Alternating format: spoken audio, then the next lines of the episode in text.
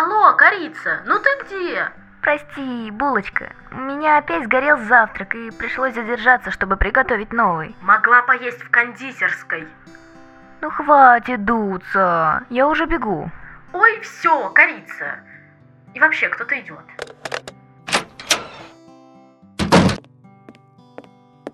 Здравствуйте, рада видеть вас в нашей кондитерской. Что будете заказывать?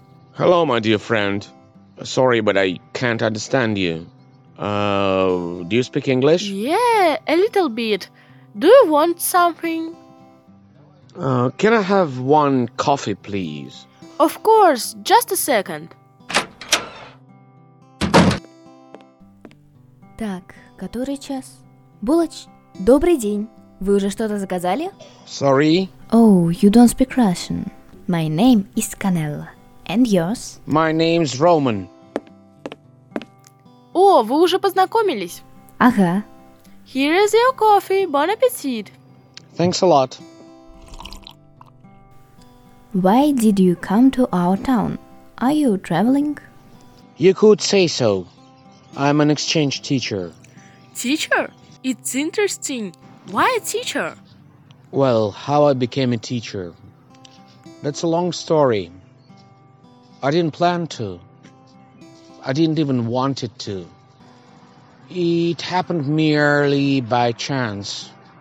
Uh, but uh, uh, if I start talking about that, that might take might take well ages to tell about it. It's sad, but sometimes the stories are really too long. Say, is there something special for which you love the work of a teacher? Well, frankly, teacher's work is something that that you love and hate at the same time. You hate it because uh, it's terribly stressful and tiring. Uh, you are pressed from everywhere, from from students, from parents, from uh, the Department of Education, from anywhere. Um, but at the same time, it's very, very rewarding. And this is extremely important. Rewarding job is something that, uh, well, didn't let you go, that don't let you go, that never let you go. Uh, it's been many times that I told myself, no, no, tomorrow I will say I'm firing. But it has never been done. Just because, because I love you. Wow, it's cool. It's very cute. Um, do you have a favorite coffee mug? I don't think I do. I just have a, a mug which I use to drink coffee. It's not that it is my favorite or what.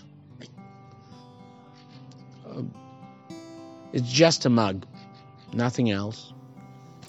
Do you think a mug chooses a person or a person chooses a mug? I think it depends on the person.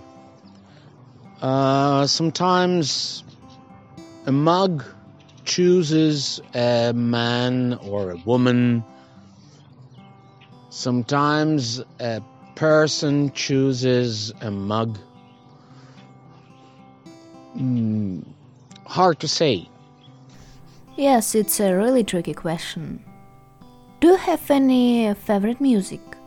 Calm, agile, classical, or maybe some specific artist? Music. Well, another question I could talk ages about. Uh, well, uh, but I have favorites. Of course, I have favorites. Uh, when I was a child, I liked the Beatles very much.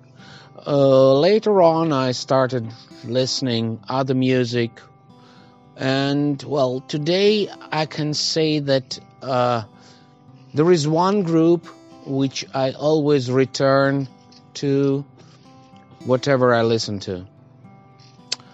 It's Led Zeppelin. Uh,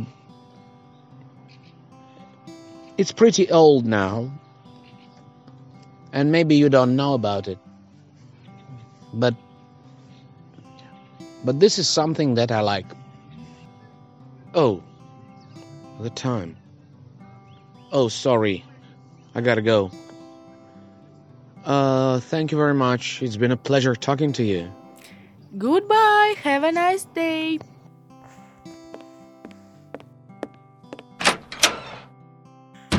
Ух, это было не так-то просто, но очень интересно.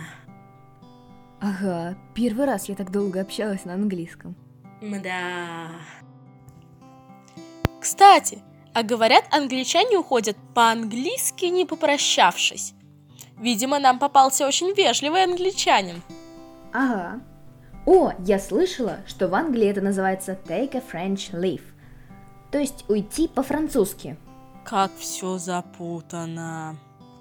Ха, и не говори. Пойду переверну табличку. До понедельника. Да.